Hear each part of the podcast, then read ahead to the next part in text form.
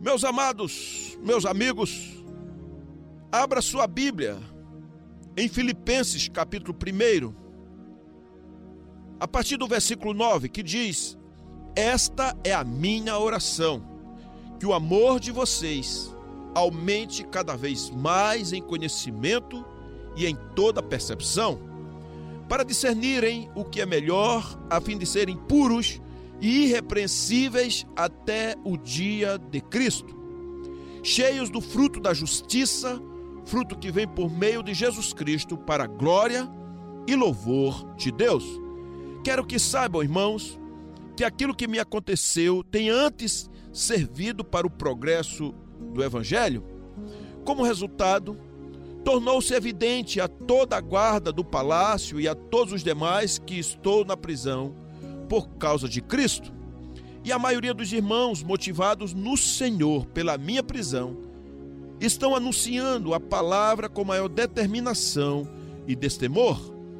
É verdade que alguns pregam a Cristo por inveja e rivalidade, mas outros o fazem de boa vontade. Estes o fazem por amor, sabendo que aqui me encontro para a defesa do Evangelho. Aqueles pregam a Cristo por ambição egoísta, sem sinceridade, pensando que me podem causar sofrimento enquanto estou preso.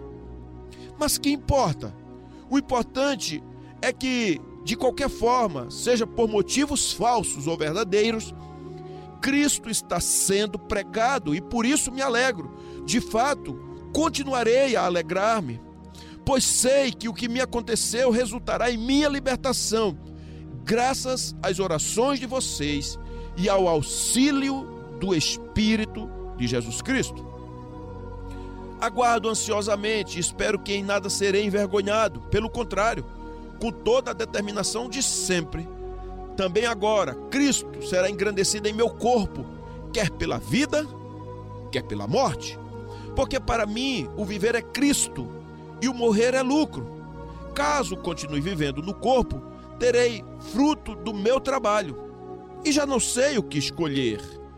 Estou pressionado dos dois lados, desejo partir e estar com Cristo, que é muito melhor. Contudo, é mais necessário, por causa de vocês, que eu permaneça no corpo. Convencido disso, sei que vou permanecer e continuar com todos vocês para o seu progresso e alegria na fé, a fim de que, pela minha presença, outra vez, a exultação de vocês em Cristo Jesus transborde por minha causa. Não importa o que aconteça, exerçam a sua cidadania de maneira digna do Evangelho de Cristo, para que assim, quer eu vá e os veja, quer apenas ouça a seu respeito em minha ausência, fique eu sabendo que vocês permanecem firmes num só espírito lutando unânimes pela fé evangélica, sem de forma alguma deixar-se intimidar por aqueles que se opõem a vocês. Para eles, isso é sinal de destruição, mas para vocês de salvação, e isso da parte de Deus, pois a vocês foi dado o privilégio de não apenas crer em Cristo, mas também de sofrer por eles, já que estão passando pelo mesmo combate que me viram enfrentar e agora ouvem que ainda enfrento. Meus amados, eu fiz questão de ler a partir do versículo 9 todos os demais versículos do capítulo 1 de Filipenses. Esta é a terceira pregação que eu venho tratando deste assunto e falei a respeito do que está em Atos 16, quando ali Paulo ele prega a palavra para Lídia lá em Filipos, e Lídia se converte, toda a casa dela se converte. Quando ele liberta uma moça que era uma escrava e havia uma possessão demoníaca, ele tira aquele espírito demônio da vida dela, assim como o carcereiro que se converte junto com a sua família, e ali nasce a igreja de Filipenses. Na Macedônia nasce a igreja de Filipenses. Filipenses era uma cidade importante, uma colônia do Império Romano, e essa igreja está agora ali. E dez anos depois, Paulo na prisão, ele escreve esta carta aos Filipenses e mostra a alegria dele. Nós poderíamos chamar que a carta aos Filipenses é a carta da alegria, da gratidão, da satisfação, embora, claro, tem suas advertências e a doutrina da fidelidade, a doutrina da pureza, a doutrina em que deverão ter comunhão uns com os outros, como veremos mais adiante em outros capítulos. Mas, queridos, o que nós poderemos continuar aprendendo com esta carta fantástica, maravilhosa, uma das cartas da prisão de Paulo, assim como foi Efésios, como foi Colossenses, como foi Tito, mas nós precisamos tirar lições preciosas para nós. Conforme eu li no versículo 1, ali de 1 a 3, quando Paulo faz a sua saudação, falando a respeito do seu amor pela igreja, da graça e a paz, e levando também aos presbíteros e aos diáconos, uma igreja que tinha liderança, porque esta congregação de Filipos sendo a primeira igreja cristã da Europa, fundada ali na casa de Lídia, uma mistura ali junto com aquele carcereiro e imediatamente crescendo.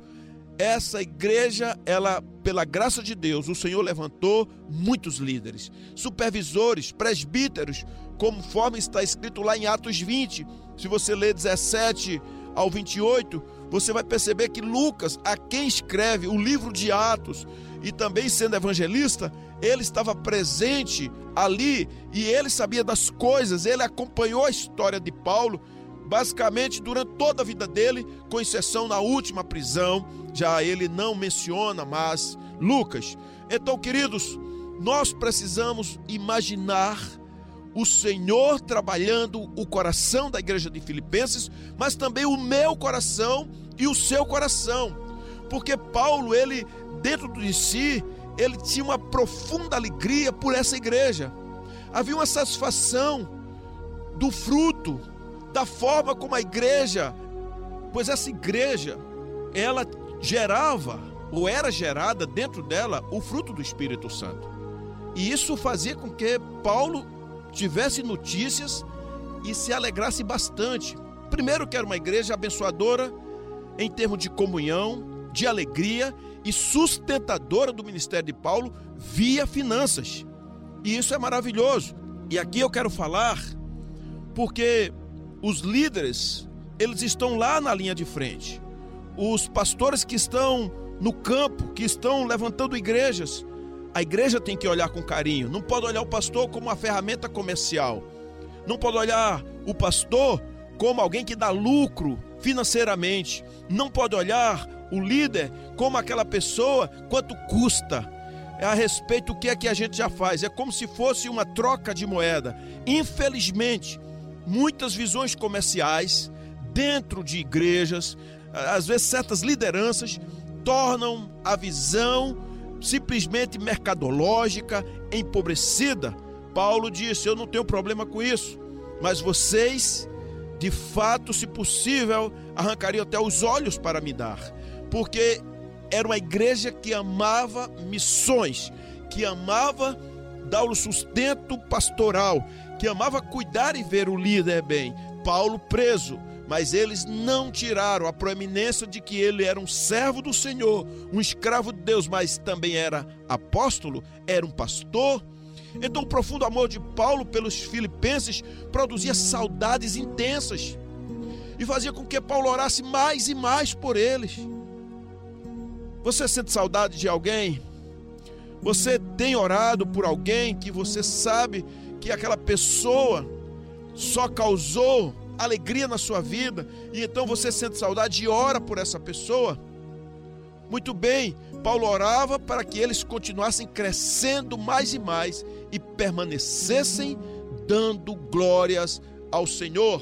Quando você lê aqui a partir do versículo 11 em diante, quando Paulo escreveu essa carta aos Filipenses, ele estava ali na prisão.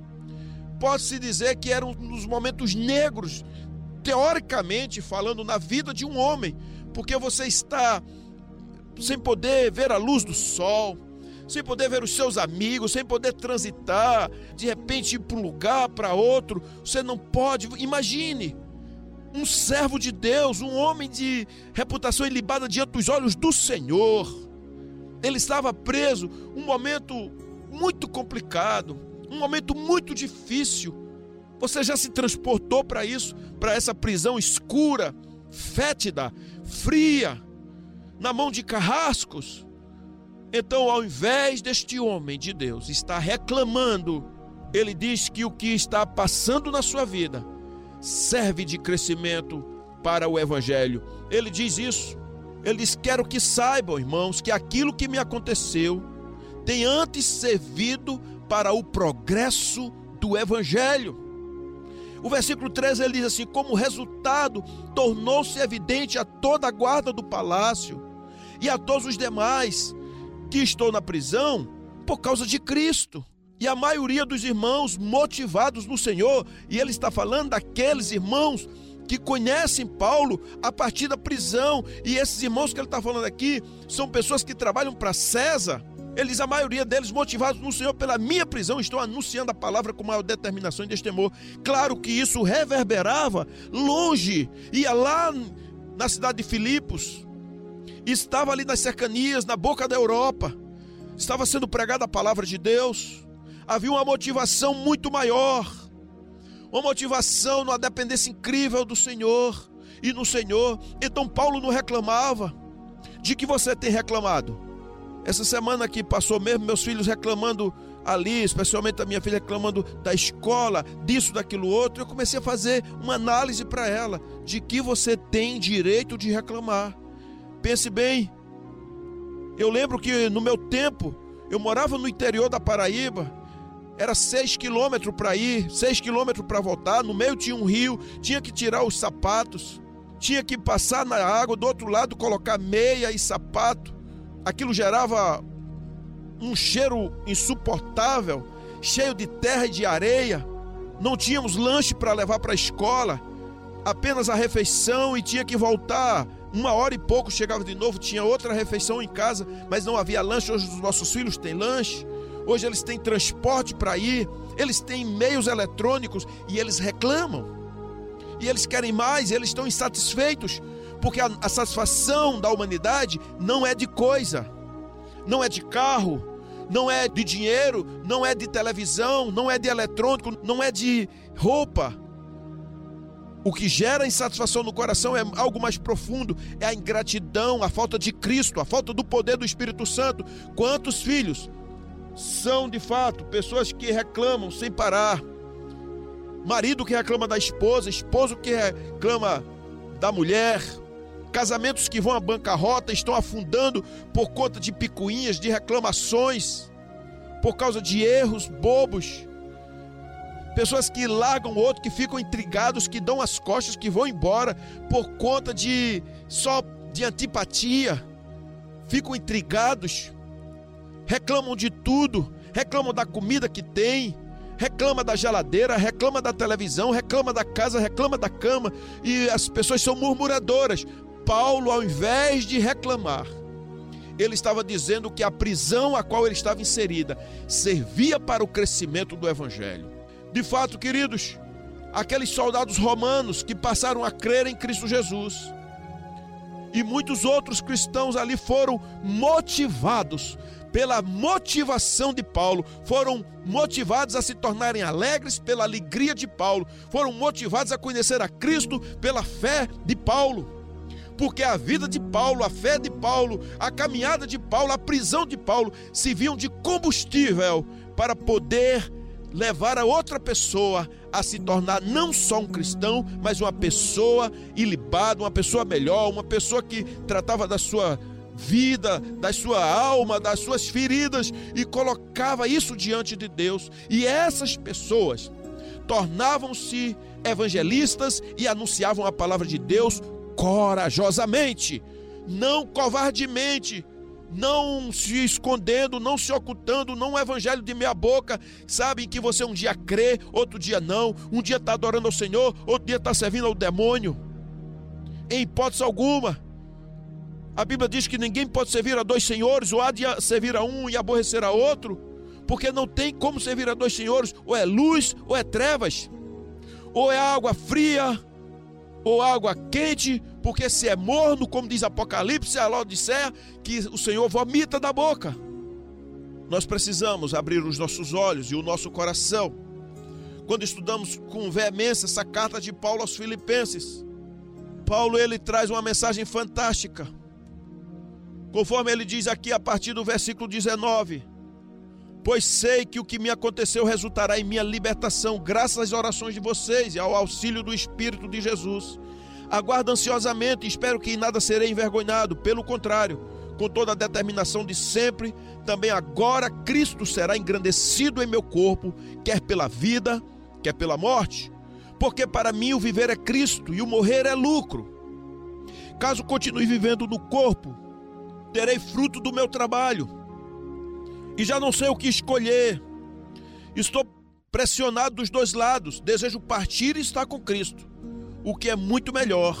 Contudo, é mais necessário por causa de vocês que eu permaneça no corpo. Convencido disso, sei que vou permanecer e continuar com todos vocês para o seu progresso e alegria na fé. Que texto maravilhoso!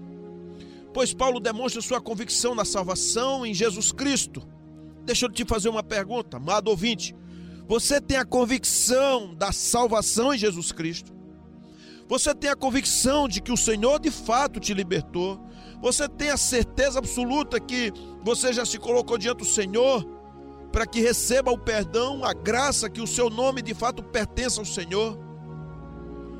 Você sabe que salvação, quando nós estudamos salvação na Bíblia, é um estudo chamado soterologia, estudo da salvação, ou soter, ou soteria, que significa alguém que estava algemado, que estava emaranhado nos seus pecados, que estava é, simplesmente na escuridão, recebeu a libertação dos seus pecados e agora essa pessoa recebe como consequência dessa libertação, deste arrependimento, a vida eterna. Ou seja, Paulo tinha uma fé aqui, além da salvação, ele acreditava que seria liberto dessa prisão, mas ele também não faz um carnaval com isso. Ele diz: se não fosse liberto, a sua alma estava certa em Cristo, que ele habitaria com Cristo, que seria infinitamente melhor. Mas ele estava dividido, porque ele sabia que, em termos de serviços, de pregação do Evangelho, ele ficando seria mais útil. Mas estar com Cristo era muito melhor. Até porque estar com Cristo você não vai ficar no sono da alma, como alguns dizem você estará consciente ao lado do Mestre, já olhando face a face adorando o nome dele, apenas esperando um novo corpo. Paulo tinha ciência de que ser morto, ser assassinado, ser executado, fazia parte do contexto, poderia acontecer. Então havia uma expectativa dessa dualidade entre partir e estar com Cristo, mas também amar e cuidar a igreja, que era o povo de Deus. Lembrar deles. Por isso, o final desta carta, ela é maravilhosa, porque ele diz a partir aqui do versículo 27, não importa o que aconteça. Exerçam a sua cidadania de maneira digna do evangelho de Cristo, para que assim, quer eu vá e os veja, quer apenas ouça a seu respeito em minha ausência, fique eu sabendo que vocês permanecem firmes num só espírito, lutando unânimes pela fé evangélica, sem de forma alguma deixar-se intimidar por aqueles que se opõem a vocês, para eles isso é sinal de destruição, mas para vocês de salvação, isso da parte de Deus. Pois a vocês foi dado o privilégio não apenas crer em Cristo, mas também de sofrer por Ele, já que estão passando pelo mesmo combate que me viram enfrentar e agora ouvem que ainda enfrento. Meus queridos, meus amados, eu não sei qual a aprovação de cada um de vocês. Uns é uma área da tentação, na área moral, outra é na área de finanças, outra é um vício, outra é uma situação de uma necessidade de resolver problemas familiares, outra é a questão de uma enfermidade, outra é conseguir fazer uma construção da casa própria, ou mesmo de um projeto, ou mesmo uma viagem missionária, ou angariar meios ou recursos, eu não sei, mas cada um tem a sua luta. O que você precisa, acima de tudo, no meio disso tudo, é exercer a sua cidadania cristã de tal maneira que o evangelho de Cristo ele seja honrado e glorificado, onde você tenha unanimidade num só espírito, vivendo uma fé uma fé pujante, uma fé que cresça, uma fé que traga bons exemplos, uma fé que viva a alegria de Jesus Cristo. Não fique intimidado com aquelas pessoas que se opõem, que se levantam contra você, como diz Paulo no versículo 28.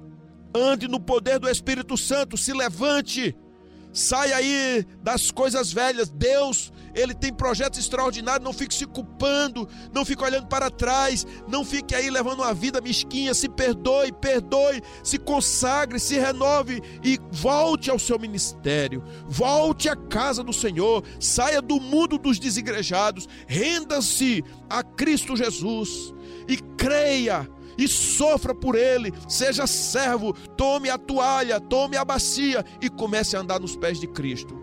Meus amigos, esta carta é uma expressão viva para a nossa alma. Esta carta de Paulo falando aos filipenses é extraordinária para mim e para você. Que nós sejamos essas pessoas cheias da graça, cheias do Espírito Santo, cheios do, de bons testemunhos e aprendendo a sofrer por Cristo e não olhando para trás Assim seja. Amém.